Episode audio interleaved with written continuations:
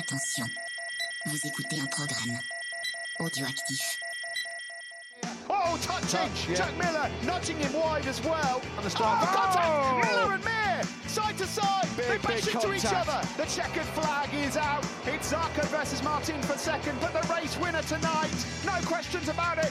A stunner from Fabio Quattararo to win, and the battle for second is close, but it goes. Bonjour à tous et bienvenue dans ce numéro 137 de C'est qui en pôle. On se retrouve cette semaine sur le très rebondissant euh, circuit d'Austin pour le Grand Prix des Amériques.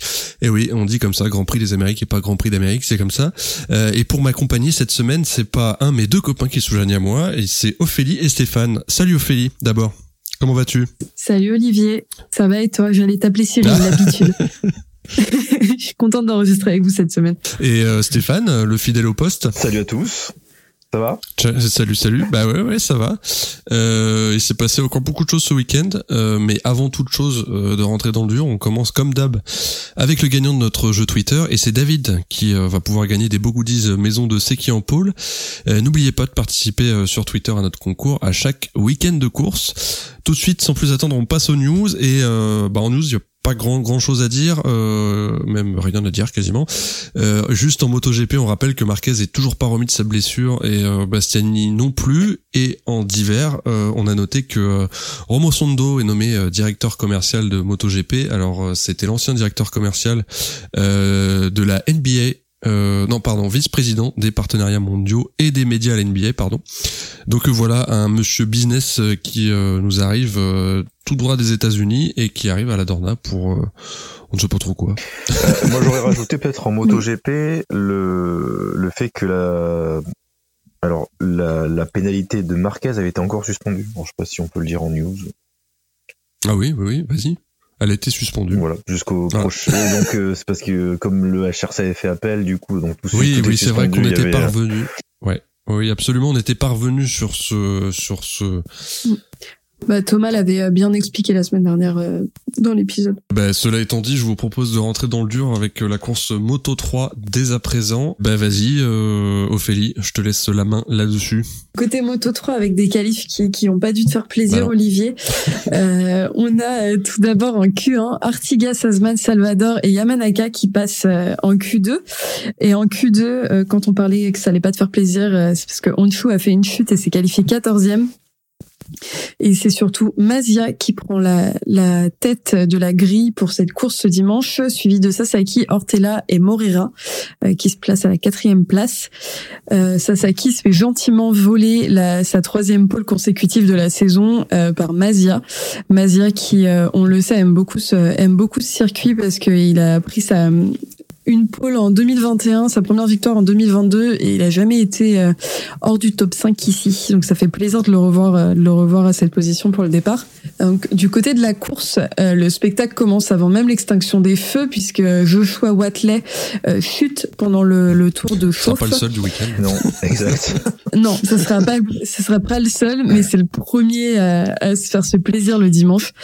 Euh, et c'est sous un grand soleil que les pilotes Moto 3 partent pour 14 tours seulement. On n'oublie pas que ce circuit est Oui. interminable pour les Oh, pour les pilotes. spectateurs aussi. Oh, Ouais, c'est 20, 20 virages, 14 tours. Ça en fait, ça en fait. Partie de la quatrième place, c'est Morera qui prend un excellent départ et qui vient se placer en tête de la course devant Sasaki. Euh, Mazia, quant à lui, vient se placer à la quatrième place et Ortella manque de chuter. Euh, il sauve les meubles euh, malgré une grosse payeur et se place à la 17e place. Euh, donc euh, il va tenter de remonter tout ça pendant la course. Sasaki, lui, prend la tête de la course et est suivi par plusieurs pilotes. Parmi ces pilotes, en Suzuki, euh, qui est le dernier vainqueur en date et qui est parti de la quatrième ligne. Suzuki qui fait un énorme high side, euh, qui signe la fin de sa course et devant euh, l'écart se creuse entre les pilotes et c'est Sasaki, Mazia, Morera, Olgado, Artigas et un certain Ortella euh, qui composent le groupe de tête. On n'oublie pas qu'Ortella a failli chuter et qu'on le retrouve déjà à la sixième place. Peu à peu, on voit un écart se creuser et on se retrouve à mi-parcours avec six hommes à l'avant. Sasaki, Mazia, Morera, Olgado, Artigas et Ortella. Comme vous voyez, ça bouge pas beaucoup, qui sont déjà un peu tous de retour aux avant-postes. Mazia, lui, est déterminé déterminé à garder son statut de champion Moto 3 sur circuit, il attaque Sasaki pour nous offrir un duel qui finalement mènerait à la part de Sasaki sur cette course puisqu'il est victime lui aussi dans side et ça donne une petite chaleur pour Mazia qui évite de peu la catastrophe. Euh, Ortella lui en profite euh, pour se faufiler devant et prendre la tête de la course. C'est bien lui qui passe en premier la ligne d'arrivée et décroche sa première victoire sur ce circuit et sa première victoire tout court d'ailleurs. Euh, il est suivi de Mazia, Artigas et Morera qui terminent au pied du podium. Euh, du côté du classement au on va donc avoir Olgado euh, à égalité avec Morera, tous les deux avec 49 points, Artigas à la troisième place avec 32 points et Mazia avec 31 points. Donc c'est quand même un championnat Moto 3 euh, qui est plutôt serré pour ce début de saison. Ouais, ouais, course assez intéressante. Bon, il s'est passé moins de choses que d'habitude en, Moto 3, j'ai le sentiment. Mm. Comme tu disais, Ophélie, Mazia, spécialiste d'Austin. Ouais, bah ouais, comme je disais, euh, c'était la pole en 2021, la victoire en 2022, jamais hors du top 5 quand il roule mm. ici. Euh, on a tendance à dire que Marquez c'est le c'est le roi d'Austin, mais euh, mais côté Moto 3, Mazia se fait plaisir quand même. En même temps, il est là depuis 20 ans. Oui, il a eu le temps de pratiquer le circuit.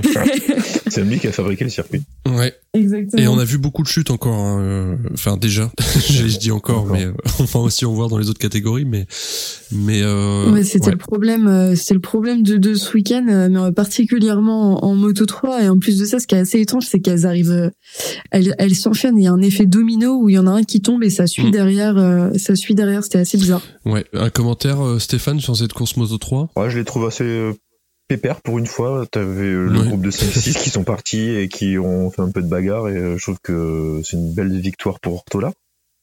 Ouais, clairement. Mm. Première victoire Première très méritée, très méritée. Comme tu disais, euh, Ophélie, en plus, il, manque de se bourrer. Euh, il fait, nous fait un rattrapage de l'espace. Hein. Ouais. Euh, il, il, retombe dans les dans les bas fonds du classement pour remonter très vite sur dans le top 6. Ah c'était assez C'était vraiment impressionnant puisque vraiment sa chute euh, sa chute s'il était tombé il aurait vraiment pu se faire très mal. Et au final euh, ce, qui aurait été dommage en plus parce que cette saison euh, il a il a réussi à comprendre l'exercice des qualifs et il s'en sort mm. vraiment bien comparé à sa saison précédente. Euh, je pense que c'est un pilote qui a du potentiel pour les courses à venir qu'il va falloir surveiller aussi donc ça fait plaisir de le voir décrocher sa première, première victoire et en plus de ça il y a toujours ce truc beaucoup d'émotions pour les pilotes quand c'est leur première victoire parce qu'il faut pas oublier que c'est des bébés encore en moto 3, donc euh, c'était chouette à voir. Même si je rejoins Stéphane sur le fait que c'était un, pour moi c'était une course assez calme. Il s'est pas passé, euh, il s'est pas passé grand chose si t'enlèves euh, Fenati qui s'est tapé un mm. long lap, euh, un double long lap pour son jump start. C'était pas, il y avait pas beaucoup de Je vais noter quand même là. Oui, en fait, c'est vrai que d'habitude on les voit, enfin il y a une bagarre, on va dire avec 12 pilotes. J'exagère un peu. Là, c'est vrai que c'était une bagarre avec 4-5 pilotes et ça faisait longtemps qu'on n'avait pas vu ça. Je trouve mm. que c'est pour ça que c'était un peu pépère comme course. Ouais. Euh, je voulais dire un mot d'Onju qui est mon chouchou évidemment, euh, qui part 14e et qui finit 6e, euh, premier du deuxième groupe au final, parce qu'il a 9 secondes euh, et demi de retard à l'arrivée, euh, et c'est le premier du deuxième groupe du coup, donc du deuxième paquet, donc intéressant. C'est un début de saison compliqué, je trouve, pour lui. Il a fait sur les trois courses, il était 10e, 24e et 6e c'est mieux, c'est mieux cette semaine, mais euh, mais je pense qu'il doit avoir hâte de revenir euh, en Europe sur des circuits qu'il connaît vraiment bien. Euh, parce qu'en plus, faut pas oublier quand même que, que depuis le Covid, euh, on avait, enfin, les déplacements outre-mer étaient quand même réduits. C'est des circuits où on allait moins. Donc les, les pilotes en, en moto 3 sont quand même moins moins familiers des, de ces circuits. Puis on va pas se plaindre qu'on était allé moins à Austin. les décalages Les courses étaient, quand même, bon, étaient quand même sympas. Oui, oui, oui, elles étaient sympas, mais je sais pas, ce, circuit, je, ne peux pas. Et même sur MotoGP 20, je, je, je déteste. mais les, les, les, gros freinages pour faire un demi-tour, franchement, je vois pas l'intérêt. Bref. Ah, c'est sûr. Euh, et puis en plus, c'est dangereux. On en a déjà parlé euh, ici, mais euh, euh, je crois, mais euh, les, les premier virage imité d'Indianapolis, la espèce de S qui sont interminaux, euh, interminables, pardon. Oui, c'est mieux. Euh, je trouve ça super dangereux en fait. Il suffit qu'il y en ait un qui et on l'a vu pendant les essais. Hein, euh, euh MotoGP, il suffit qu'il y en ait un qui glisse, la moto peut partir et ça peut ça peut en faire strike avec un autre qui repasse, euh, qui, qui arrive derrière. Donc euh, bref. Et après on peut donner un dernier point, c'est juste ben, oui. Olgado se fait rattraper au champion du monde par Morera. Absolument. Peut-être à souligner. Morera qui fait partie des pilotes à suivre cette saison. Parce qu'en donné, on se disait, enfin, la première course, ah, le Gado, il est bon, deuxième course, il est bon, puis là, euh, il est toujours bon, mais il s'est rattrapé. il, finit, moins bien du coup sur ce, sur ce Circuit of the America et, euh, et Morera derrière l'a bien poussé. À l'inverse de, de, Munoz, sur lequel on pariait beaucoup en début de saison. Je dis ça comme si ça faisait 25 courses qu'on était là, mais, euh, mais il était deuxième, deuxième au Portugal, 16e en Argentine, et là il chute. Euh, c'est un peu, euh, c'est un peu comme Rueda. On met beaucoup d'attentes sur des pilotes qui, pour l'instant, euh, prennent leur marque encore. Euh, Rueda, je le rappelle, il est fini dixième, dixième cette semaine. après, il est vraiment très très rookie pour le coup, mais mais, mais c'est des pilotes, ouais, où il y avait un peu d'attente et pour l'instant, bah, mm. pour l'instant, on attend. Oui, et puis comme tu dis, c'était un circuit outre-mer, outre-Atlantique. Munoz, mm. enfin, je le vois plus perf en Europe aussi. On verra, on verra Rérez, bah, mais Rérez, typiquement, euh, enfin, il n'y a pas de raison qu'il soit pas bon. Pas encore. Bah, sur des circuits où il, qu'il connaît et sur lesquels il allait quand il était dans les catégories surtout. On l'a, on l'a vu à Portimao, à Portimao, euh, vraiment même de, de l'extérieur vu de vue de du circuit, il est impressionnant et tu, tu vois qu'il maîtrise, qu'il maîtrise vraiment ce qu'il fait. Très bien. Euh, eh bien, je vous propose de passer à la Moto 2, euh, qui était assez intéressante, euh, encore une fois d'ailleurs. Euh, et en Q1, bah, on a eu des Q1 particulièrement serrés. Hein. C'est Ben Schneider qui prend la tête sur Chantra pour 11 millième, et derrière Aldegar est à seulement 1 millième de retard derrière Chantra du coup, donc trois pilotes en 12 millième, vous imaginez un peu. le dernier qualifié pour la Q2 est Alonso Lopez à 2 dixièmes. En Q2 du coup, bah la Q2 elle a sûrement fait plaisir à, Ophélie puisque c'est Vietti pardon qui, qui prend la pole. Euh, Acosta est deuxième pour 20 millième touron. Salah se qualifie troisième et en quatrième position on retrouve Ben Schneider, suivi de Lopez cinquième et Dixon sixième. Alors Dixon justement, et eh ben le pauvre, il va même pas pouvoir prendre le départ de la course. Il nous fait un beau high-side, heureusement sans gravité pendant le tour de chauffe. Euh, et au départ, bah euh, Acosta lui, il a fini le tour de chauffe et il joue très bien le coup. Il passe en tête euh, dès le premier virage. Lopez parti cinquième finit par reprendre le dessus euh, sur Acosta dès le deuxième virage. Vietti, lui, le poleman, va foire euh, complètement son départ et relégué loin derrière. Arbolino, lui, passe de la huitième à la troisième place euh, dès les premiers hectomètres. Et à la fin du premier tour, bah, Acosta a repris la tête, suivi par Arbolino et Lopez. Grosse bagarre dès le deuxième tour en moto 2, c'était signalé. Ça va pas mal se bagarrer pendant encore quelques tours hein, en tête de course entre Lopez, Arbolino, Acosta et Canet et Salach qui sont venus se mêler à la fête. Euh, Lopez finit par prendre un petit peu d'avance au quatrième tour, mais est vite rattrapé par Arbolino et Acosta.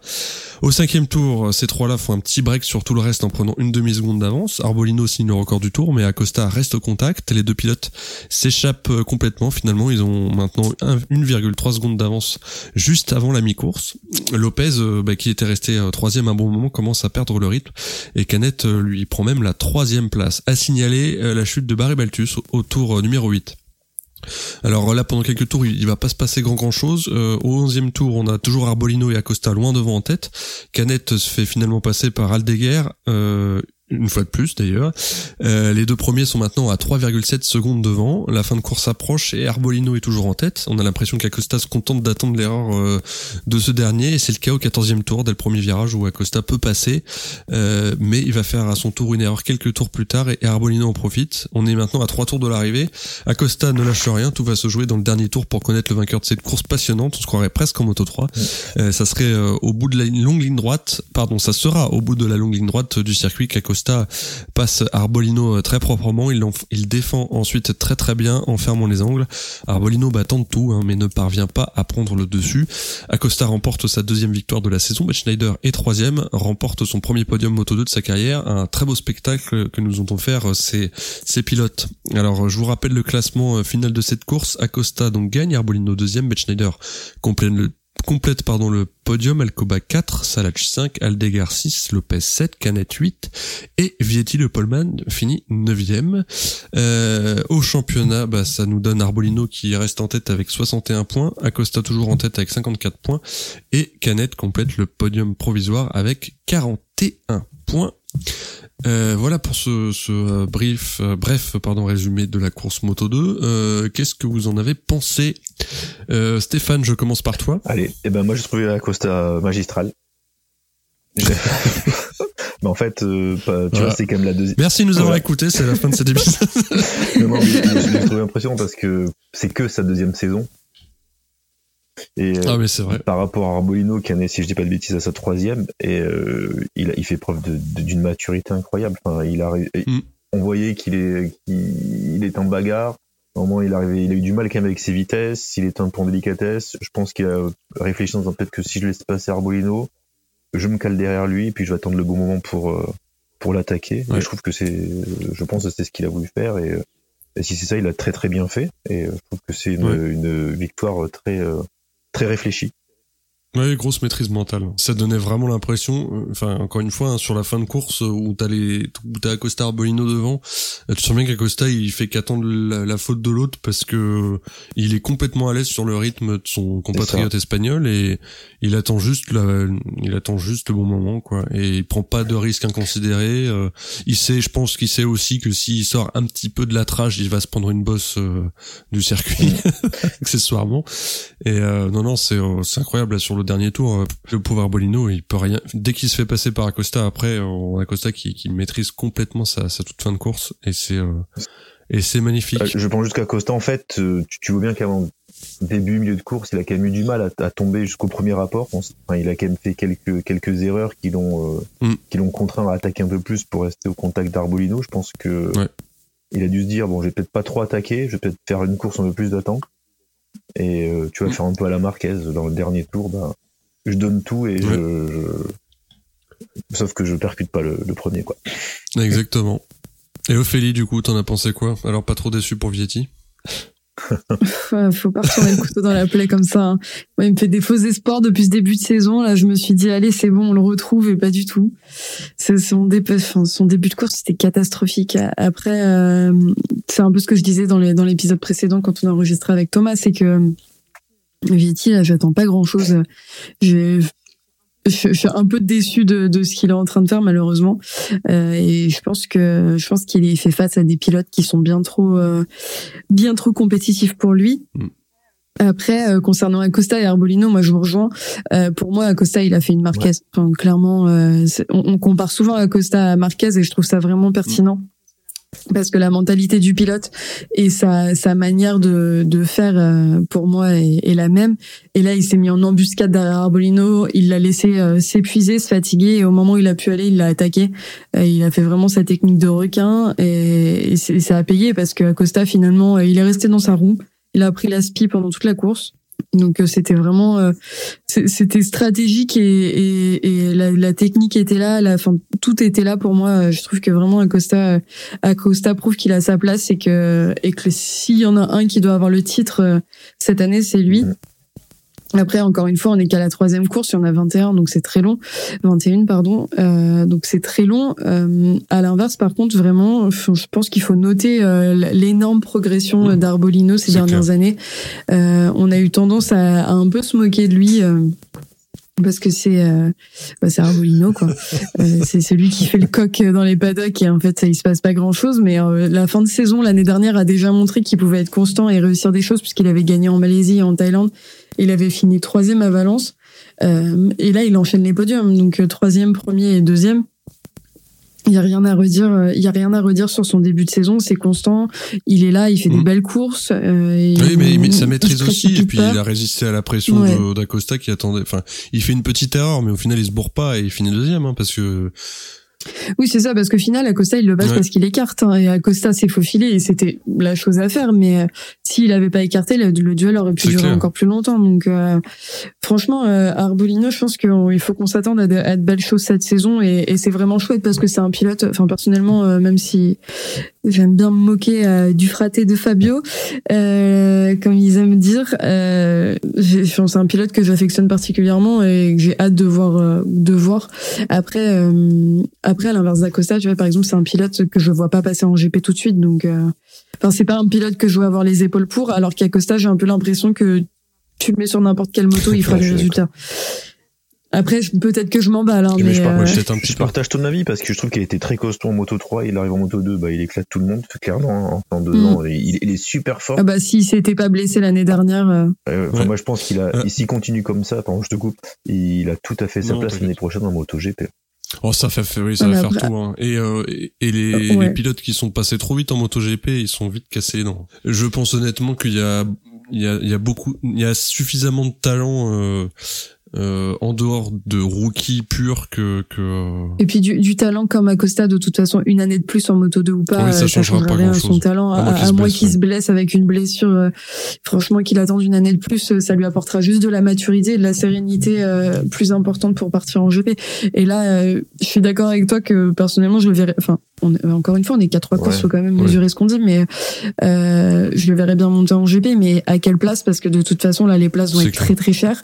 en GP, c'est ce qu'on disait, euh, c'est ce qu'on disait dans les derniers épisodes, c'est que pour l'instant, euh, qui partirait à part, euh, à part malheureusement Zarco ou Nakagami. Mm. Donc, je pense que pour se faire une place, il va falloir trouver la, bonne porte qui s'ouvre. Et pour l'instant, on n'en entend pas parler. Un, dernier petit mot, si vous vous permettez, sur Arabolino, où j'ai trouvé sa fin de... Enfin, euh, d'accord, il se fait passer par Acosta, mais il aurait pu s'énerver beaucoup plus hein, sur les trois derniers tours, parce que au final, Acosta euh, le passe relativement tôt et le repasse ensuite.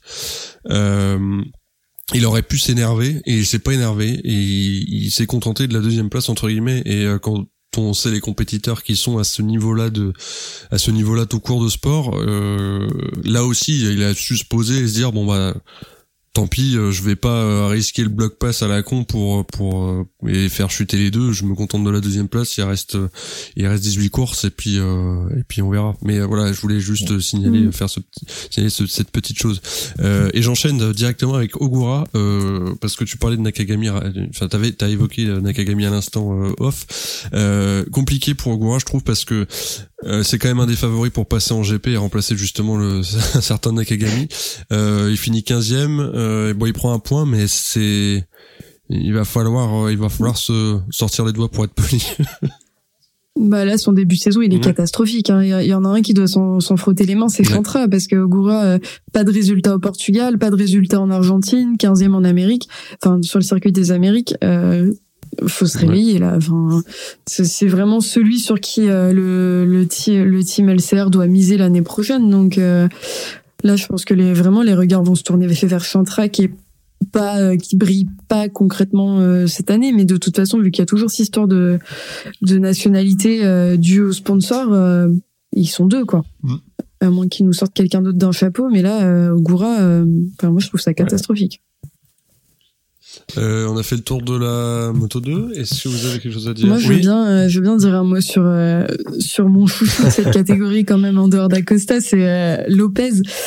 Euh, Lopez qui fait un bon début de course, bizarrement, enfin bizarrement, bizarrement qui fait un bon début de course et, et, qui et qui rétrograde, qui rétrograde euh, à la à la septième place sur cette euh, sur ce début de course. Euh, son, après dans son communiqué, il disait qu'il était bien parti et que finalement il avait eu un souci avec ce que nous on a compris par un problème avec le singe qui est en fait sa combi. Moi j'ai pas j'ai pas bac plus 5 espagnol malheureusement. Euh, mais, euh, mais qui avait apparemment un problème avec sa combi qui lui qui l'empêchait euh, de pouvoir piloter correctement avec son mm. bras gauche, ce qui est assez mystérieux comme euh, comme, comme raison. Euh, ouais, c'est assez. Il y a pas plus de détails, donc je trouve ça assez Surtout étrange. que tu sautes pas avec le bras gauche, tu sautes avec le bras droit, merde. le mec derrière son micro, putain, t'as juste à tourner la poignée. C'est simple quand même la moto, merde. Lui, c'est clair, t'appuies sur les pédales avec tes pieds, c'est bon. Lui, il a un problème à la main gauche. J'arrive pas. non, je plaisante. Je vais aller dire ça à Marquez. oh le coup bas. Mais en tout cas, ça va parce qu'il se, il se, on peut, il n'y a pas de fan euh, fan absolu de Marquez dans le podcast. Euh, mais en tout cas, il sauve les meubles parce qu'il finit septième. Mais je trouve ça dommage et j'ai hâte. Euh, vraiment, il fait partie comme pour comme pour d'autres pilotes que j'ai hâte de le voir revenir en, en Europe sur des circuits qu'il connaît sur lesquels il va performer et voir ce qu'il est capable de faire parce que pour moi c'est un des prétendants euh, prétendants au titre cette saison aussi donc euh. eh bien on passe euh, sans plus attendre à la moto GP allez. Vas-y Stéphane c'est parti. je te laisse. Alors la Q1 donc c'est Joan Zarco et Bezeki qui vont s'en extirper. La Q2 bah, du coup c'est Paul pour Bagnaia devant Rins et Marini. Fabio fait P7 et Zarco fait P9. Alors bon, on va faire euh, assez vite sur la Tissot Sprint, hein, puisque bah, sans surprise, c'est le Polman Bagnaia qui va s'élancer, euh, faire le all shot, euh, partir et jamais rattraper. Donc il va facilement s'imposer hein, devant devant euh, devant Alec Rins, qui fait une belle course, qui franchira la ligne d'arrivée avec quand même 2 secondes 5 d'écart sur Bagnaia, et Jorge Martin finira lui euh, troisième. Bah, les Français par contre n'ont pas été à la fête puisque Fabio va chuter et Zarco, en manque de feeling avec sa Ducati, ne fera pas mieux que la 11e place. Alors Fabio chute, mais était quand même pas mal. Hein. Alors voilà, Fabio chute, mais était, pas mal. Mais alors, il, était pas mal parce que il a quand même euh, beaucoup, euh, alors je dirais, euh, surconduit par rapport à sa mmh. moto pour rester surpiloté. surpiloté, pardon, pour rester en contact avec les hommes de tête et finalement, bah, il, verra pas le drapeau à damier. Très bien, bah on passe à la course. Voilà, si vous avez autre chose à rajouter, mais c'était une course assez euh, pareil là pour le coup. On, calme, on fera un package global. Allez, course du dimanche. Donc euh, il y a beaucoup plus de choses à dire là pour le coup. Alors c'est pareil, Bagnaia va réaliser le all shot, euh, suivi par Rins, Marini, Miller, Quartaro et Zarco seront derrière le pilote Ducati. Donc dans le dans ce temps-là, on va quand même voir dans le premier tour Remartin qui va perdre l'avant de sa moto et emporter avec lui euh, le pauvre Alex Marquez qui aura connu un week-end assez compliqué puisque lors de la Tissot Sprint, il va mm. chuter également. À la fin de ce premier tour, Alex Espargaro va également euh, être au tapis. Alors lui, euh, il dira après la course, mais c'est en raison d'un problème mécanique. Francesco Bagnaia donc va prendre rapidement le large, toujours suivi par Rins, qui semble être dans le coup pour cette course du dimanche, suivi de Miller, et euh, avec un Fabio qui lui réussit à se défaire euh, dans un premier temps de Marini pour se retrouver une belle quatrième place. Le pilote LCR, LCR pardon, va enchaîner euh, de très bons tours. Il va se retrouver rapidement dans les échappements de la Ducati de Bagnaia. Derrière, Miller qui était solidement ancré à la troisième place, bah, va chuter. Mais ce qui nous intéresse le plus se passe quand même à l'avant, puisque on va commencer à avoir une bagarre se dessiner entre Bagnaia et Rins pour la victoire. Mais malheureusement, le pilote Ducati va chuter. Encore une fois, j'ai envie de dire, alors qu'il est en tête de la course. Et du coup, c'est Rins qui va prendre les commandes de cette course-là. Et donc, il ne lâchera plus la première, la première place, puisqu'il ne sera jamais rattrapé par les poursuivants. Fabio, au jeu des chutes, va se retrouver un temps deuxième, mais ne va pas résister longtemps aux attaques de Marini, avec sa Ducati, hein, qui prendra le meilleur sur la Yamaha. Euh, les positions de tête pardon, vont rester figées jusqu'à l'arrivée, donc ce qui va donner euh, Rins, Marini et Fabio. Par contre, derrière, euh, ça va se bagarrer encore un petit peu et on va voir un, Marco Bezzecchi qui va réussir à terminer sixième et garder la tête du championnat. Quant à Joan Zarco, bah, il ne fera pas mieux que la septième position. À noter des chutes de Binder, Nakagami, Rins et Bradle. Donc, euh, si je dis pas de bêtises, donc les pilotes, la course va, avoir 14 euh, pilotes à l'arrivée. Donc tout, le monde marquera des points du coup. Je me permets de te couper, Stéphane, c'est 13 pilotes à l'arrivée. Ouais, 13. Tu as raison. J'avais oublié Nakagami. Pardon. Donc, ce qui va donner au classement, euh, au classement du championnat, donc Bezeki va garder la tête du championnat avec 64 points, devant Bagnaia qui compte 53 points, Rins lui passe troisième avec 47 points, Zarco est cinquième avec 44 points et Quartararo est septième avec 34 points. Très bien. Bah, merci beaucoup pour euh, ce beau résumé. Alors, on va lancer le débat avec une question d'un auditeur. Euh, JMF nous demande si les teams usines ont un problème. C'est vrai que globalement, on a des teams satellites qui sont très très fortes en ce moment. Euh, Aprilia, bon, on limite plus la casse. Ducati usine, Ducati usine, pardon, pas vraiment aidé par l'absence de Bastianini. Euh, et niveau perf, bah, on a des très beaux résultats, surtout de la VR46. Euh, qu'est-ce que vous en pensez de, de la réflexion de JMF Si je peux, en fait, cette question-là, tu nous l'aurais posée il y a deux ans, tu aurais répondu la même chose. Puisque non, mais en fait, c'est chaque année, enfin, sans faire de, de mauvais esprit, parce qu'il y a, il y a, il y a quand Quartaro était champion, ben, ou vice-champion, pardon, c'était avec sa, sa Petronas. Enfin, chaque, chaque année, tu as souvent des teams satellites mm. qui sont beaucoup plus forts que des teams usines. Ouais. Et pas que cette année finalement, euh, chaque année. Donc est-ce que les team usines ont un problème? On a envie de dire non, parce que c'est toujours une team usine qui est championne du monde à la fin. bah, Ouais, après, euh, les, enfin, comme tu dis, les, les, les, teams satellites sont très forts. Euh, vu la composition de la grille, les teams satellites en ce moment, c'est surtout Ducati.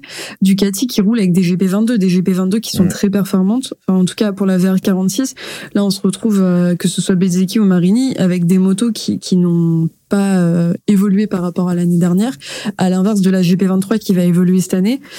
Pour l'instant, eux, ils ont des motos qu'ils Mm, connaissent. c'est ça. Euh, donc, euh, je pense que euh, les, les teams usines vont prendre l'ascendant aussi sur euh, sur les GP, enfin en tout cas pour les Ducati, sur les GP 22 en milieu de saison quand ils auront fait euh, les quelques les quelques modifs qu'ils ont le droit de Mm. faire. Euh, après, les teams usines ont un problème. Euh, Yamaha, si tu leur poses la question s'ils ont un problème, ils vont te répondre oui depuis Ils 10 vont te ans. répondre, donc, non, on euh, n'a pas un problème, on en a 12 000. ça, K- KTM, KTM, ils songent à, à se, se reconvertir. Donc, Après, t'as euh, peut-être moins de pression dans les teams, dans les teams satellites parce que t'as pas les mêmes ingés, t'as pas les gros ponts, t'as pas les machins qui te, en fait, qui, qui te pourrissent un peu le bah, cerveau. c'est ce que. Quand t'es euh, un team satellite, bah, t'as que juste ton patron, t'as pas les, les à côté. Ouais, c'est beaucoup plus bah, artisanal. c'est ce que revendique euh, Ah oui, Zarco qu'il était aussi. chez Pramac, et même chez LCR, euh, Mm. il disait quand même que bon, même s'il faisait pas appel à lui, bah, il était quand même plus, plus tranquille et parce qu'il n'y avait pas tous les, tous les gros de chez Honda qui sont là à tes pieds, euh, fait geste sur, sur, sur l'ensemble du week-end. Bah, et puis surtout, après, euh, je pense que c'est c'est compliqué de dire les teams usines ont un problème dans le sens où, par exemple, LCR Honda, euh, les ressources d'Honda officielles, ils en mettent quand même une partie euh, à disposition Ouais. des satellites. Euh, encore heureux puisque euh, puisque là ils ont même pas de pilote euh, pilote phare cette année. Euh, Mir fait que chuter et Marquez est pas là. Mais par exemple le euh, l'ingénieur euh, qu'ils ont récupéré, euh, son nom m'échappe, Ken, euh, Ken, je sais plus quoi, euh, qui, qui chez les officiels euh, pour Honda, il, il performe quand même. euh, Enfin, il, il travaille sur euh, sur la la moto satellite pour Rins. On l'a encore vu venir saluer Rins sur le podium puisqu'il était habitué à travailler avec lui chez Suzuki. Donc il y a Ken aussi ça. Je pense qu'il y a aussi une question de Ouais, voilà. Merci. Mais je pense qu'il y a aussi une question de ressources qui est mise à disposition global, globalement pour le team et pas que pour les satellites. Donc je trouve que c'est Ouais. compliqué de dire que les teams, euh, les teams usines ont un problème. Je pense que si le team usine a un problème, de toute façon, en général, le team satellite aura un raison de souci. dire que c'est surtout euh, point de vue de la moto de l'année d'avant et de l'année en cours, parce que souvent tu t'aperçois que les motos de l'année en cours, Mm. eh ben, alors, c'est peut-être exagéré ce que je vais dire, mais elles sont moins bien euh, nées que la moto de l'année d'avant où tu as déjà toutes les datas, tu la connais, Oui, les pilotes la connaissent. Bah, la VR46 s'en cache pas. Hein. Ils le disent de toute façon qu'ils ont une moto qui a fait 21 courses l'année dernière, qu'elle est, qu'elle est Ah bah parfaitement oui. conditionnée pour les circuits. Ils ont les datas de l'année dernière. Enfin, c'est Ouais, évident que c'est beaucoup plus simple si on te donne, euh, si on te donne euh, un, un vélo sur lequel t'as l'habitude de rouler toutes les semaines euh, contre un truc tout neuf euh, sur lequel t'as pas l'habitude de rouler. euh, forcément, ton, ton ça ressenti m'aura va pas être le même. surpris quand on fait le parallèle moto, GP et Formule 1, c'est-à-dire qu'en Formule 1, si tu fais des grands prix avec la voiture de l'année d'avant, ah bah c'est sûr tu gagnes pas une course. Mais en moto GP, tu gagnes des courses avec clair. des vieilles motos, tu vois, je trouve ça ça- enfin ça m'aura toujours enfin ça me Mm. prend ça me surprendra toujours de se dire que ils arrivent pas à On va peut-être songer à ramener les bah, 500 tu chez Yamaha. Ils arrivent toujours pas à faire des motos qui soient performantes, tu vois, d'entrée de jeu Oui, on va conclure, je pense, sur cette question parce qu'il faut quand même qu'on parle du, du, du GP. si vous le voulez bien. Euh, Stéphane, tu voulais aborder le beau week-end de Rins, mais on n'est pas, t'es pas, le- t'es pas le seul à vouloir. Non, bah, on va pour- de toute façon. Parlons du vainqueur déjà. Ben, je dis beau week-end de Rins parce que Rins il vient de chez Suzuki, il connaît pas forcément la Honda. Il fait euh, le second en Tissot, il fait premier euh, à la course du dimanche. Alors avec Léon, Léon, Léon, euh, on a vu quand même qu'il était dans le coup par rapport à la Ducati. Il aurait certainement euh, peut-être doublé Bagnaia à la régulière, vu, vu, vu un peu son rythme. Et je trouve qu'il a, il a bien Alors géré là, parce je, que je suis pas tout à fait d'accord. ah, tu sentais qu'il était, qu'il en avait sous, sous le, sous le, sous l'accélérateur quand même. Ouais, mais, mais Ah. Bagnaia, il en avait aussi. hein. Ouais, mais euh, Je pense que Pi- On saura Pierre nous a hein. gentiment euh, transmis les, les, les chronos et euh, il a raison. euh. Là, j'ai j'ai un peu peur de citer Pierre sur cette course. Je l'avoue, à moins qu'il décide de venir brûler ma maison ensuite. Euh, mais il a quand même, euh, il nous a envoyé les chronos euh, que c'était des Rins et Bezzecchi et, et euh. Bezzecchi, pardon, euh, et Bagnaia. Euh, m'a fait tellement obsédé par Bezeki qu'elle... ah vraiment. Mais il faut savoir que quand vous dites que Bezzecchi est en tête du championnat, je fais toujours une petite danse derrière mon, mon ordinateur. hein. Euh, mais oui, du coup que, que Rins a été euh, sur un seul tour plus rapide que, que Bagnaia et il me semble que c'est le tour où il le, le passe. Donc euh, s'il avait continué de cette manière sur la course, c'était je pense compliqué pour Rins de, de le passer, sauf si euh, Pecco avait fait une petite erreur et lui avait ouvert une ben, porte. il est quand même revenu. euh, Enfin, Ouais, il parce était que quand même revenu Rins sur Bagnaia. Un moment, il avait, je- bon, j'ai plus les écarts Mm. en tête, bon, peut-être une seconde cinq et il revenait, euh, il revenait bien. C'est des écarts euh, qui se comptent au dixième Ouais. hein, sur certains tours. Ouais, ouais, sur les premiers tours, euh, Bagnaia, on a du 0-3-5, 0-3-6, 0-3-27, 0-3-35, pendant que euh, Rins est à 0-3-47, 0-3-49, et là il fait 0-3-12, enfin 0-3-13 pardon, 0-3-47, mais il est, il est, euh, il est quand même un ou deux dixièmes euh, minimum derrière euh, à chaque fois derrière Bagnaia quoi. Alors bon, bah, Donc euh, moi c'est pour ça moi je, suis- je suis pas tout à fait après on le saura jamais mais euh, mais je pense pas que Rins était en capacité de, de remonter Bagnaia Bagnaia qui connaît sa moto qui sait que enfin quand on l'a vu maîtriser complètement euh, Portimao euh, euh, une fois qu'il est devant je pense que c'est diff- très difficile de le rattraper à moins qu'il chute quoi. Et euh, voilà. Donc, vous avez Mais peut-être raison, nous, soulevons ce point de désaccord, nous allons pas nous, nous non. égorger sur mais en place. tout hein. cas, de toute façon, on est à distance, donc c'est pas il possible. a une course, et je trouve qu'il a été solide et il, il est pas tombé comme il Oui. faut le faire avec Suzuki en tout cas. Je suis, je suis d'accord. Je- je- oui, ce, Rins complètement solide. D'accord. hein. Ce qui- est à noter quand même sur la course de Rins, c'est que du coup, euh, grâce à grâce à Rins, euh, le euh, LCR Honda décroche euh, leur centième podium, Mm. euh, leur centième podium euh, en, en Grand Prix, et c'est Mm. la, la première victoire pour LCR depuis Karl Crutchlow en Argentine en 2018. Donc ça Eh oui. commence à remonter. Euh, c'est plutôt euh, c'est plutôt pas mal euh, et je trouve que c'est important de noter que Rins ça fait quand même un, bon week-end, une belle course. Oui. Euh, ce, qui est, ce qui est assez dommage, c'est qu'on se retrouve toujours avec le même discours de oui, mais si Pecco n'était pas tombé, il aurait pas gagné. Euh, je pense que ça, ça n'enlève Oui, rien. ça à change rien à la perte. Ah bah, je vais te pilote, dire, euh. C'est le champion du monde, il a 4 il a quatre suites, ça fait deux Ah bah courses, oui, oui, deux, euh. chutes. Enfin, je veux dire. Enfin, Marquez, quand il se battait pour le championnat du monde, Ouais, ah ouais, bah, ça fait mal. il hein. tombait très rarement. Enfin, tu le voyais très très peu tomber en course. Beaucoup en, beaucoup en essai, mais jamais en course. Il est Très, aussi très tombé à Austin Marquez en, Mais en dire, menant. il tombait à Austin. Mais c'est la seule fois que tu le vois tomber sur toute une saison euh, en course. Non, non, c'est vrai, c'est euh, c'était assez dingo cette euh, maîtrise complète. Mais euh, oui, et puis alors, euh, il tombe tôt, hein, Bagnaia au septième tour. Hein, c'est euh, c'est Ouais. C'est con quoi. Bah ouais. Est-ce que c'est moins con? Je sais pas, mais euh, voilà, c'est on aurait on aurait aimé voir si si, si Rins pouvait y aller ou pas. Moi, j'ai le sentiment que non, encore une fois, mais euh, mais euh, on le saura On jamais. saura jamais. Ah, encore un dernier Après, mot, oui, vas-y. euh, Non, non, Ophélie? bah, ça dépend si tu veux, si on parlait de Pecco ou de Rins, parce que sur Rins, j'ai pas je- mais si tu voulais enchaîner Oui, sur oui, voilà, on va euh, enchaîner sur plus spécifiquement sur Pecco qui nous fait quand même un bah une course sprint dingo hein. Mm. Enfin, euh, il met 2 secondes 5 à Rins hein, sur euh, sur 10 tours. C'est quand même euh, incroyable. Enfin ça euh, il est quand même, euh, quand même très Ouais, très ouais. fort en course sprint. Il donne l'impression, d'avoir compris euh, que, que c'est là où il peut vraiment, euh, pour l'instant, prendre de très Mm. gros points.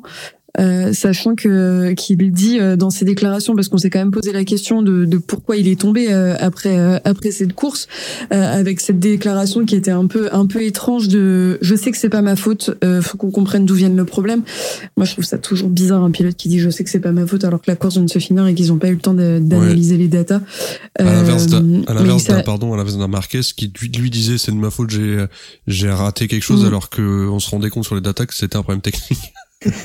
Mais après, faut, faut, faut, enfin, je pense que ça joue aussi sur le fait que Pecco se soit beaucoup fait tacler sur les réseaux depuis euh, depuis la course d'hier, euh, avec euh, tout ce débat que nous on a eu en off sur euh, le mental de Pecco.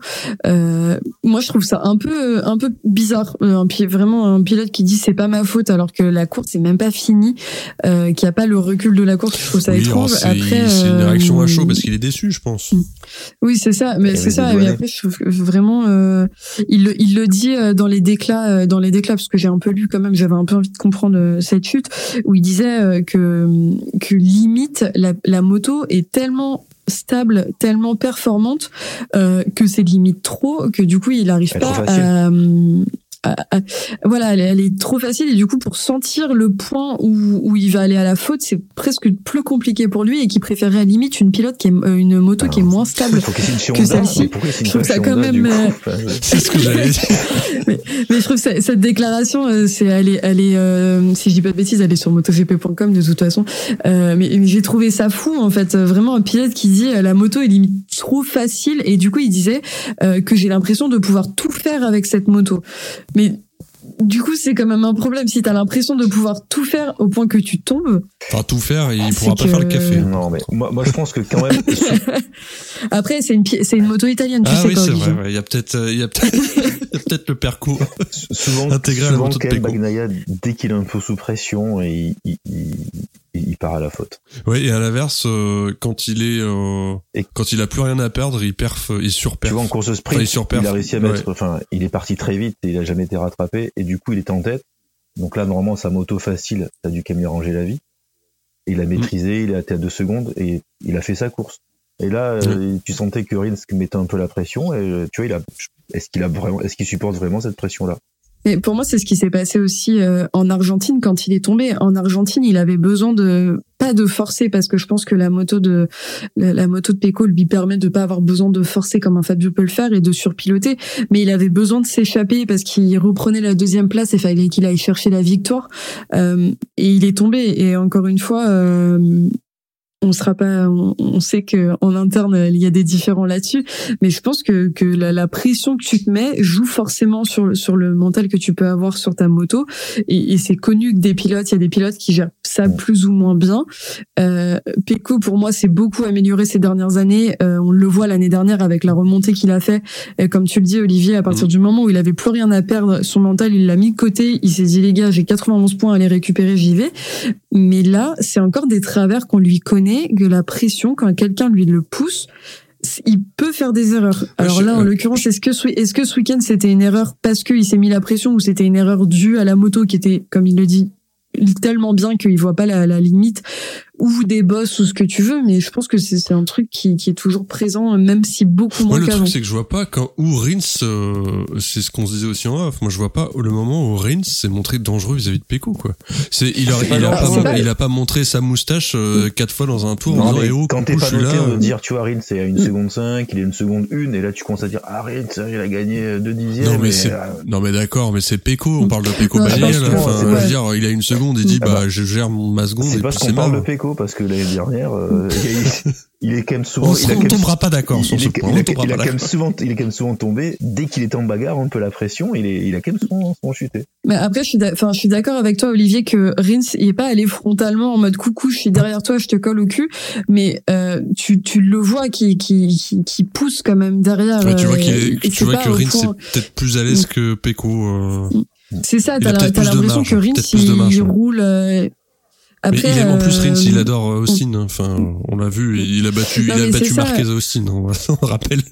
Mais euh, mais après moi pour moi il y a toujours ce truc comme je le disais euh, encore une fois quand on en parlait en off c'est que c'est Pecco donc se poser la c'est limite mal vu de se poser la question de euh, et si Pecco la pression ça jouait aussi sur lui Bien parce sûr. que c'est le champion du monde parce qu'il a bien remonté l'année dernière alors que que bah c'est con mais un stoner la pression il la il la supportait pas il en était au point il supportait tellement pas la pression qu'il vomissait dans son casque enfin euh, il il- t'as un Fabio la le Fabio la pression il la gère pas du tout correctement. Et ça reste des mecs qui sont champions Ouais. du monde et ça reste des, des humains de toute façon et des sportifs. Et je pense que c'est une question qu'on peut se poser. Après de là à dire euh, ils sont nuls ils supportent pas la pression et euh, ils, ils sont c'est pas des bons pilotes euh, parce qu'ils se mettent la pression. Mais heureusement qu'ils se mettent la pression. C'est des mecs qui peuvent rouler euh, bah, plus de 330 km/h sur des motos. Heureusement Oui, et qu'ils puis dire qu'un- Juste de, que- de c'est pas un bon pilote. euh, On dit pas que c'est pas Non, mauvais, mais c'est on ça, dit juste enfin, que. c'est- Non, non, Mais on- je dis pas que t'as dit ça, Stéphane, mais euh, je pense qu'Ophélie fait référence à certains commentaires euh, très orduriers Ah oui. sur les réseaux. Mm. Et c'est vrai que ah bah de la, de la c'est même enfin, euh, c'est des de mecs, la- euh, ils seraient même pas capables de passer la seconde sur une alors- moto GP parce que ça arrache trop. mais de la, de la même manière que, que Dixon s'est fait pourrir parce qu'il est tombé dans le tour de chauffe. Enfin,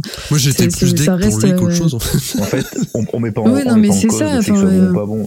Le, fait est qu'il il est très bon, mais c'est comme dans tous les sports, t'as toujours un côté euh, psychologique, mental qui joue dans Oui, tous les mais sports. ça, oui.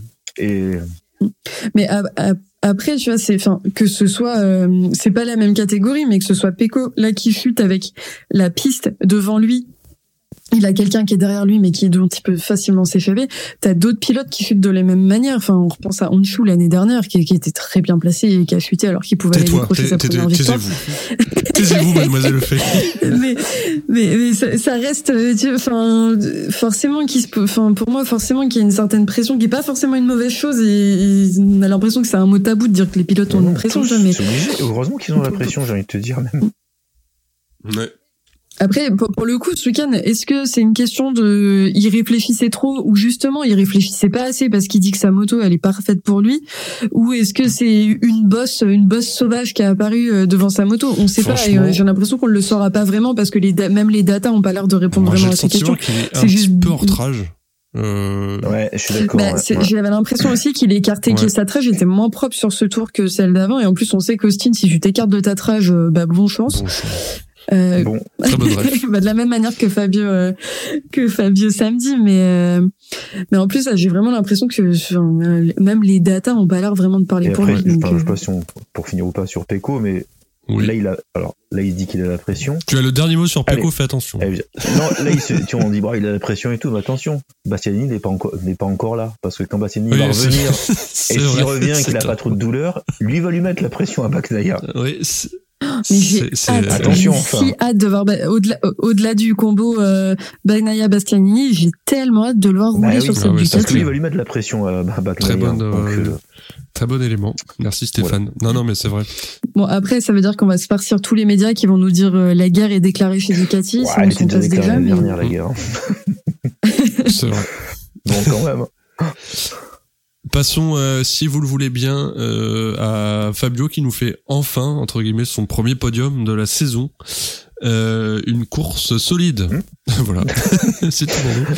Non, une, cour- une course solide et une course qui lui permet de, de piloter euh, de piloter comme il aime sa, sa Yamaha euh, puisque le, le samedi euh, le samedi sur la sprint c'est compliqué j'ai l'impression que les sprints pour lui c'est très compliqué puisqu'il se retrouve dans le paquet et que conduire dans le paquet euh, pour euh, pour Fabio c'est pas ce qu'il préfère ça lui permet pas d'avoir son style de pilotage euh, euh, Mm. qu'il qu'il préfère voilà à couler euh, là en l'occurrence sur quand tu regardes la sprint jusqu'à sa chute il surpilote c'est c'est- c'est limite il, il vole au-dessus de tout le monde tellement il surpilote. Euh, et, et surtout il est obligé euh, d'avoir une trajectoire compliquée parce qu'il est obligé d'écarter au maximum les trages pour garder sa vitesse de passage en courbe euh, qui lui fait défaut euh, défaut sur les courses. Et forcément faire ça c'est plus compliqué quand t'es dans un paquet que quand t'es tout seul. Euh, alors que là le dimanche il est pas dans le paquet il est pas entouré de pilotes dans tous les sens il a de quoi euh, il a de quoi vraiment piloter comme il aime. Euh, donc c'est c'est vraiment euh, Enfin, c'est, ça fait vraiment plaisir de le revoir là. Après, euh, tu vois qu'il a pas non plus euh, tout pour euh, pour Non, aller se clair. battre euh, comme il l'aimerait, parce que quand Marini il passe, tu vois très bien que faire. Marini il passe, euh, Fabio limite c'est s'il lui fait coucou pour lui dire bah amuse-toi bien devant clair. quoi. C'est, c'est terrible. Et heureusement que pour Fabio que Miller chute, euh, enfin qu'il y a deux trois chutes comme Ah, ça. il, où- profite, il profite aussi de ça. Hein. après encore une fois ça fait Pas tous en Ouais, même temps. après, encore une fois, c'est ce qu'on disait tout, pardon. Euh, comme tu dis. Stéphane, il profite de ça, mais Ouais. euh, c'est encore une fois, c'est un, c'est un, c'est un fait de course. En fait, les chutes, ça fait partie de la course. Euh, Ouais, bah oui, Loris Baz le disait très bien quand il parlait de la course de dimanche, c'est que ça fait partie de la course et qu'on peut pas, euh, on peut pas dire d'un pilote, il a fait un podium ou il a fait ci euh, sous prétexte que d'autres ont chuté. En fait, c'est lui qui était, enfin, il a réussi à tenir Ah et bah, lui, il a pas chuté, donc il d'abord mérité. finir la course. Hein. C'est ça. Et puis là, il marque des points. Enfin, tu, tu- ça fait plaisir de voir qu'il est souriant à la fin de la course. Et qu'il le dit de toute façon. euh, oui, euh, oui, on a fait un petit step, mais euh, on n'y est pas encore. Mais au moins, ça lui permet de reprendre confiance et de se dire, ok, je suis capable. Et, et là, pour pour parler de mental, clairement, euh, Fabio, on sait qu'il y a une grosse partie qui se joue dans la tête. Donc, euh, donc ça va l'aider aussi, je pense, à débloquer quelque chose. Non, mais quand je dis, euh, quand je dis, pardon, euh, les chutes, voilà, ça, ça le place là. C'est pas vraiment péjoratif, mais c'est juste pour dire que sans ces chutes-là, intrinsèquement, il aurait pas été, il aurait pas été cherché à la troisième place.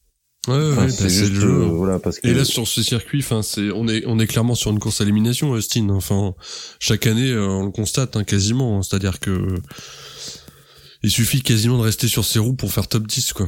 Et comme euh, tu as noté euh, Ophélie euh, de façon un petit peu ironique, euh, cynique, euh, Folger a marqué des points. Donc c'est bien la preuve que il suffit de Folger a fini devant Raoul Ouais. Fernandez. Faut le Ah. noter quand même, ça. meilleur rookie. Non mais ça pose euh. Ça, ça- on va peut-être enchaîner sur Folger si vous le voulez bien, plutôt sur la question globale. Euh, Qu'est-ce qui fout euh, à trouver des pilotes qui sont pas foutus d'aligner euh, un tour euh, moins d'une seconde plus plus Bah, j'allais te dire, plus lent que, que les autres pilotes quoi. tu mets qui à la Mais surtout, il y a, pardon. Ah bah il y a, je pense qu'il y a du choix. Mais- hein. Mais, mais t'as quand même des pilotes qui poussent à la porte, des pilotes qui ont pris leur retraite il y a pas longtemps, euh, genre coucou Petrucci, euh, qui poussent à la porte parce que eux ont envie de rouler, euh, que ce soit Petrucci, euh, Pedrosa, Crutchlow. Bon bah c'est des pilotes, ils sont là soit en pilote d'essai, soit ils font des wildcards, mais ils ont envie de rouler. Même, enfin on le rappelle, Petrucci, Petrucci, il a pas pris sa retraite volontairement, donc je je comprends pas pourquoi on va mettre, comme tu le dis Olivier, des mecs qui ont rien fait quand ils étaient en mondial. Après ils ont eu le mérite d'être en mondial Oui. et encore une fois, comme tu le dis si bien, on ferait pas un quart Non, de ce qu'ils font, mais venir pour tu dépenses des ressources, tu dépenses souvent un budget carénage conséquent quand tu t'appelles Bradle et que tu fais que tomber tout le week-end. Tu, tu- en fait, juste tu jettes de l'argent par les fenêtres en fait avec ces pilotes Non, qui mais ils ont sûrement là, une bonne euh, raison. Enfin, en vrai, moi, si j'ai euh, si j'ai Mm. un directeur de team, je lui poserais vraiment la question. Je dis pourquoi vous Est-ce que ah, ça a mais- été imposé? je- Est-ce que est-ce que c'est imposé par euh, je sais pas qui? Est-ce que euh, est-ce que vous avez une idée derrière la tête? Est-ce que vous voulez travailler sur un truc très précis Bah. et vous en foutez du résultat de la course qui compte c'est les essais? Enfin, en vrai, c'est des vraies bonnes questions, je pense à poser. Mais après, de toute façon, il y a cette histoire euh, qui est au règlement de t'as tant de temps pour remplacer Ouais. un pilote. Si tu remplaces pas ton pilote, euh, tu, tu te prends une amende, etc., etc. Mais je suis d'accord, il y a une question qui se pose, et, et je trouve que la, la remarque euh, de Pierre, on le cite beaucoup aujourd'hui, mais parce que les débats sont toujours, euh, je trouve, très euh, constructifs avec lui. Euh, de, la question se pose de pourquoi pas avoir euh, un, un pilote, un peu troisième pilote Ouais. référent, euh, qui soit un peu sur le banc de touche à la saison, mais qui roule, du coup, qui, enfin, qui après, euh, com- comment ça pourrait se mettre Oui, en place j'en ai de aucune pilote idée. d'essai. Ça s'appelle qui ça roule, s'appelle un pilote d'essai. En fait, c'est C'est le ça. troisième pilote, c'est le pilote d'essai. C'est c'est censé être le pilote d'essai. ouais. Ouais, mais le, le, le problème des essais, c'est qu'il y en a de moins en moins aussi. Le Ouais. calendrier s'élargit et il y a de moins en moins de séances d'essais, euh, comme Crutchlow le disait l'année Il y a dernière. peut-être pas assez de peu, de euh, redonner une troisième moto en Mm. wildcard ou je sais pas un truc. Euh, faudra peut-être qu'il Parce trouve un truc là-dessus effectivement tu- pour un Tu troisième vois, chez pilote. Suzuki, c'était Gantoli qui faisait pilote d'essai, qui développait super bien la moto, et quand tu le mettais en course, il finissait toujours dernier. Ah non, mais c'est pas, vrai. enfin, je veux dire, Ouais. t'as- plein de Et pourtant, c'est pas un peintre, hein, Gintoli. Pourtant, il est, oui, je suis d'accord, c'est pas le dernier, hein. Gantoli, c'est est quand même très fort, mais tu vois, t'as, et c'est pas pour ça que Non, Crutchlow, non, mais c'est-à-dire que même lui, euh, même lui, ouais, qui performe. bah euh, oui, et qui même tout le monde disait que euh, la Suzuki, elle, elle était, enfin, en tout, elle évoluait aussi grâce à lui, et le mec, tu le mettais en Ah oui, course, c'est clair. et tu comprenais pas pourquoi il était dernier. Et Crutchlow, oui, mais comme Pedrosa, Pedrosa, hein. Pe- Pedrosa fait pareil. Pedrosa, il fait une course en wildcard, il met le feu au circuit. Donc, euh, mais mais après, c'est Donc il faut qu'il y ait trois que pilotes et que, enfin, tu peux pas avoir, enfin, tu peux pas avoir un pilote s'il roule pas en, en course, il fera jamais de résultat. Mm. Enfin, c'est, non, mais c'est une c'est une question qui se pose. Surtout Après, pour des grosses teams. que Enfin, pardon, mais autant pour Ouais. des teams satellites genre Gaz Gaz, euh, Tech 3, pff, je, je les aime bien, hein, mais en vrai, ça va pas changer la phase euh, du championnat hein, s'ils mettent un Folger ou ou un top pilote euh, qui va te sortir euh, un top 10. Euh, autant euh, une team comme Ducati officielle, euh, j'allais dire, il se tape encore Pyro. Putain, c'est horrible de dire ça. bah mais il y, a- il y a qui? J'ai rien contre Pyro. Mais hein, c'est- et c'est encore une juste fois, je ferai pas- un juste quart de, de ce factuel, qu'il hein. ferait, mais, cas-là, mais factuellement, oui, euh, Tu mets Bautista euh, pour une ils, perdent du temps en fait. Tu mets Bautista alors dans ces cas-là, un mec de, de mondial. Mais je pense qu'il y a des, je pense qu'il y a aussi des règles qu'on connaît pas, ou alors on s'est pas penché sur le règlement Ouais. sur Ouais. quel pilote tu as le droit de mettre en remplaçant. Et prendre un mec qui est, qui est champion en Superbike, ça serait lui bou- bouffer sa saison en Superbike, ça n'aurait aucun sens. Euh, mais en plus de ça, tu vas prendre un, des pilotes d'essai, euh, les pilotes d'essai euh, Yamaha. Quand tu regardes les essais, les, les des, des pilotes, Tu vas avoir pré-saison. que tu connais. Ouais. Voilà, merci Olivier. Mais tu vas avoir Crutchlow que- qu'on connaît tous, et puis tu vas avoir deux pilotes qui sortent de nulle part. On sait pas qui c'est. C'est deux Japonais qui se battent en duel.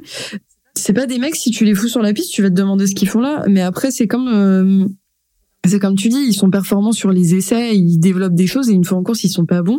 Enfin, ils sont pas bons. On- toute mesure, euh, toute mesure prise, mais euh, ils sont. On- c'est ça, mais c'est ce que euh, encore une fois je fais référence à lui parce que j'ai écouté euh, des, des récaps de sa part euh, et j'ai lu des choses sur ce qu'il disait. Mais ce que Loris Baz disait, c'est que et Loris Baz a quand même l'expérience des GP, c'est que tu vas le mettre, tu vas le mettre sur une piste à faire des tests. Il peut être très rapide quand il est tout seul et il va se retrouver dans le paquet ou derrière des pilotes et ça devient trop compliqué pour lui et il est très très loin. Et, et je pense que ça c'est aussi la question que bah la course encore une fois c'est pas les essais. Enfin on peut voir des pilotes performer en qualif, euh, être très bons Ah, et, bah, tu- et Ah, une Loris fois Baz, sur si la tu course écoutes, Ouais, tu peux être bon à l'entraînement et te chier dessus. Euh, très bien, je pense qu'on a fait le tour du sujet. Euh, parlons de euh, de qui vous voulez. On peut parler d'Espargaro. On peut parler d'Espargaro Ah oui, oui, rapidement. si tu veux. Qui, a, qui a fait un- une course, euh, une course compliquée euh, dimanche avec sa chute. Euh, ça me permet de rebondir sur. Il y a beaucoup de pilotes qui ont chuté puisqu'ils ont fini 13 à la fin à l'arrivée. Euh, c'est ce que je disais euh, avant qu'on commence à enregistrer, c'est que on parle beaucoup d'Austin comme un pilote ou les comme un circuit où les pilotes chutent parce que c'est un circuit bosselé, parce que la piste est toute pourrie, patati patata. Euh, on peut, je pense que Austin est rhabillé pour l'hiver avec tout ce qu'on peut en dire, euh, mais il y a aussi il y a aussi beaucoup de, de, de chutes qui sont soit des problèmes techniques, soit des, des erreurs des pilotes. On pense par exemple à Marquez et Martin. Mais en l'occurrence, Espargaro, euh, c'est pas du tout un problème euh, dû à la piste, c'est un problème technique. Euh, c'est euh, comme il le disait euh, quand quand il a accéléré au premier virage, il, a le correcteur d'assiette arrière qui est resté bloqué en position basse. donc il a pu rouler sur toute la première partie, sur toute la première moitié du circuit comme ça. Et quand il a mis les gaz avec la moto basse, bah, concrètement, il a perdu l'avant. il disait que que c'était un problème technique, qu'il n'avait pas d'autres explications. Et il disait surtout que Raoul Fernandez, qui lui n'a pas chuté, a eu le même souci. Hmm. Euh, donc il y a eu un vrai problème technique chez Aprilia Sukan et c'est dommage parce que il avait, il l'avait déjà eu par le passé en plus Aprilia, je crois. Ils n'auraient pas déjà eu un problème de. Il me, il me semble qu'il l'avait eu sur un départ. Ouais, il, me semble que c'était sur un départ et que ça avait foiré sa course. Sur un départ et ça avait foiré sa course et tu le vois arriver, il a le bras oscillant par terre, t'as l'impression. ah non mais. c'est c'est dommage parce qu'Aprilia du coup fait pas un, fait pas un bon dimanche avec Vignales qui finit pas si mal, qui se classe pas si mal il me semble, euh, mais qui prend un départ mais catastrophique. il a fait un très très mauvais départ. Euh, ah mais tu tu vois euh, tu vois son départ, tu revois le ralenti, en fait il reste limite au milieu de la piste pendant que tout le monde le passe. Vignales finit quatrième. oui c'est ça. C'est quand même pas dégueu. Avec, dans les, plus loin 15 main au premier virage. J'exagère en disant que c'est pas un bon week-end, mais mais son, son départ, par contre, vraiment, c'est le, le chat noir de Vignales. Il était là, là, c'est la représentation parfaite. Ouais, mais il finit quand même top 4 hein, avec, après avoir foiré son départ, ce qui est pas dégueu. Sur euh, certains te diront oui, mais il n'y a que 13 pilotes. c'est vrai. Je voulais dire un mot de Miller aussi, qui, euh, à l'instar d'autres pilotes, euh, euh je sais pas, j'ai perdu les noms en tête, mais euh, euh, c'est ce que aussi disait c'est ce que disait euh, Cyril aussi en off euh, c'est qu'on a l'impression que c'est le genre de pilote qui trouve pas la limite et qui sait pas quand est-ce qu'il faut se gérer et qui sait pas quand est-ce qu'il faut aller jusqu'au bout au bout. Et là il tombe à un moment vraiment on se demande pourquoi quoi.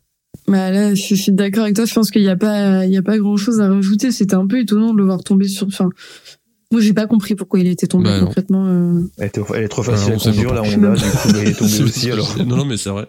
La KTM, du coup. Mir On parle de Miller. Hein. Ah, j'ai entendu Mir, c'est pour ça, pardon. Non, de Miller. Miller, euh, oui, bah Miller, même, chez, même avec Ducati. Ah bah Mir, euh, même combat. Hein. Ouais. Bah, son, Miller, tu sais qu'il était enfin, ouais. un peu dans la même trempe que Rins. Euh, il est, enfin, tu, il est capable de chuter, faire un exploit, chuter, faire un exploit. Il, il est assez inconstant.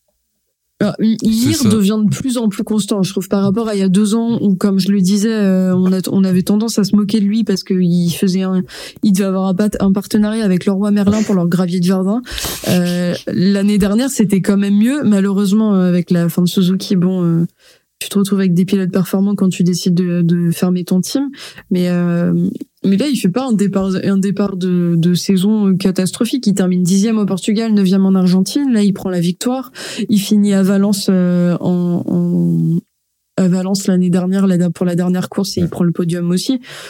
Je trouve que Rins, il, il prend, euh, il commence à se débarrasser entre guillemets de ses démons et, euh, et de l'inconstance qu'il pouvait avoir. À l'inverse de Martin, par exemple, qui, qui fait, comme tu peux le dire là, par contre, une course sur deux dans le gravier. Euh, même chez Ducati avec une bonne moto, il était quand même assez, très très inconstant. Et cette année, tu, enfin, il chute aussi. Ouais, enfin, on a l'impression que Martin a récupéré pilotes, en fait, à être toujours toujours sur leur deux roues. Ouais, pour parler des, des pilotes qui tuent pas, je pense qu'on peut quand même dire un mot sur euh, le pilote qui a vécu euh, beaucoup d'émotions oui. dimanche. En parlant de, de Marie, euh, chacun son tour, mais la VR46 quand même pour ce début de saison, ils font des merveilles, ah bah, on va oui, pas oui. se mentir euh, puisqu'il y a eu une seule course sprint, je crois, où aucun des deux n'a mis de points. Euh, Marini, du coup, dimanche signe euh, son, son sa première euh, sa première euh, place sur un podium euh, depuis son arrivée. il y a c'est sa troisième saison en GP. et en plus de ça, il fait quand même un, un bon un bon résultat au championnat parce qu'il passe de la onzième place au championnat au général à la sixième.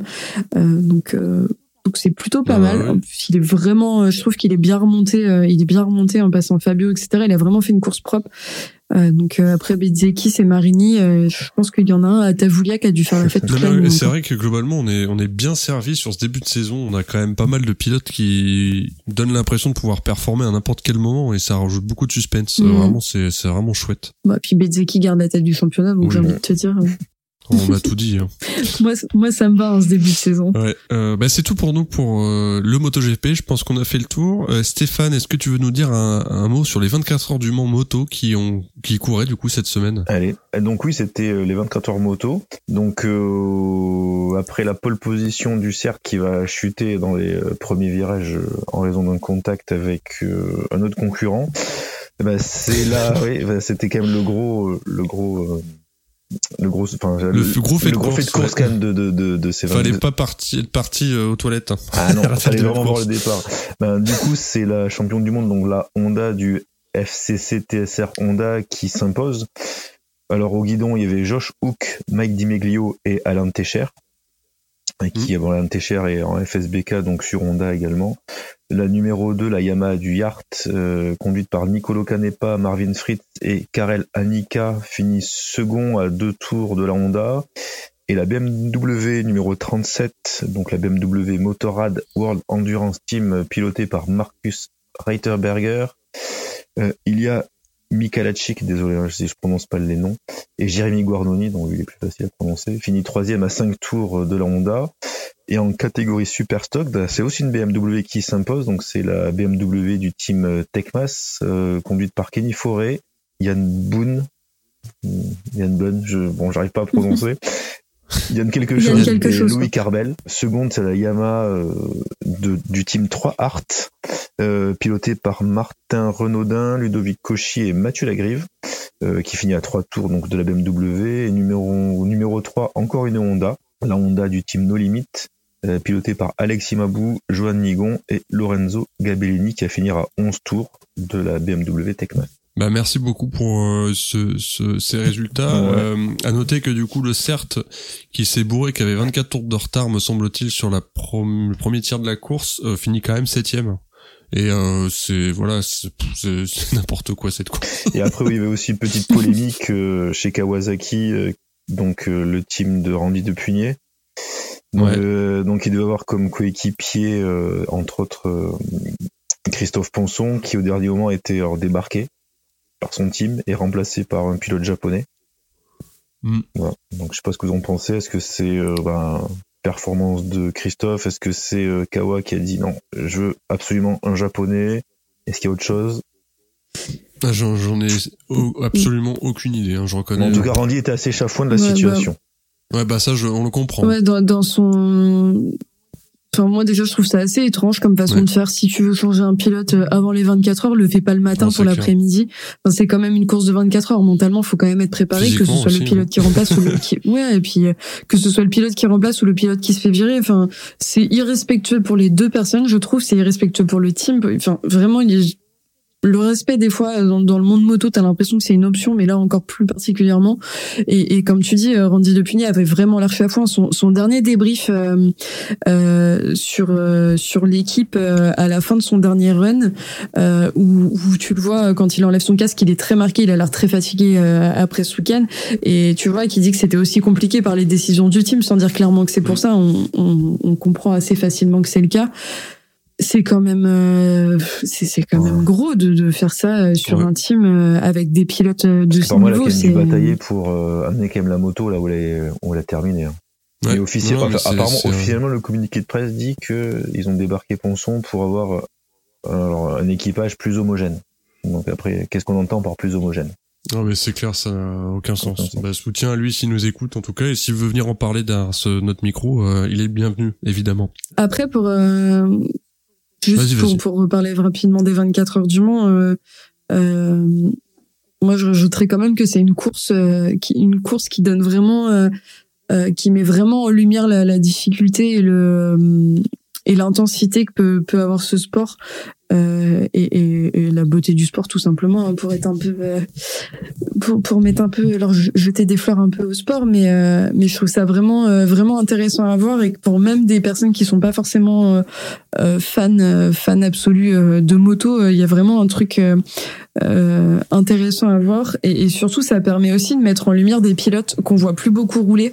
Euh, mmh. Je pense particulièrement bah, à Guintoli par exemple ou à Depugné ou même Dimiglio qui est des pilotes qui sont des pilotes qu'on a vu euh, qu'on a vu en mondial et des pilotes euh, qu'on peut voir dans des plus petites compétitions comme euh, le Superbike français, je pense à Forêt par exemple, ouais. à Forêt, qui est quand même là depuis, depuis des années. De Alain Técher, ça. Bah, moi, vraiment pour le beaucoup coup, de pilotes qui sont FSBK et, et, qui finit sur les podiums, euh, qui finit sur les podiums aux 24 heures. Moi, je pense particulièrement à Martin Renaudin parce que j'en parle assez régulièrement dans le podcast. C'est un pilote que je suis beaucoup et que je suis assidûment parce que pour moi, il a un énorme potentiel et qui va faire de grandes choses dans la suite de sa carrière. Mais là, il finit par exemple deuxième, euh, euh deuxième euh, à la deuxième place du Superstock euh, derrière Forêt, Forêt qui prend la première marche.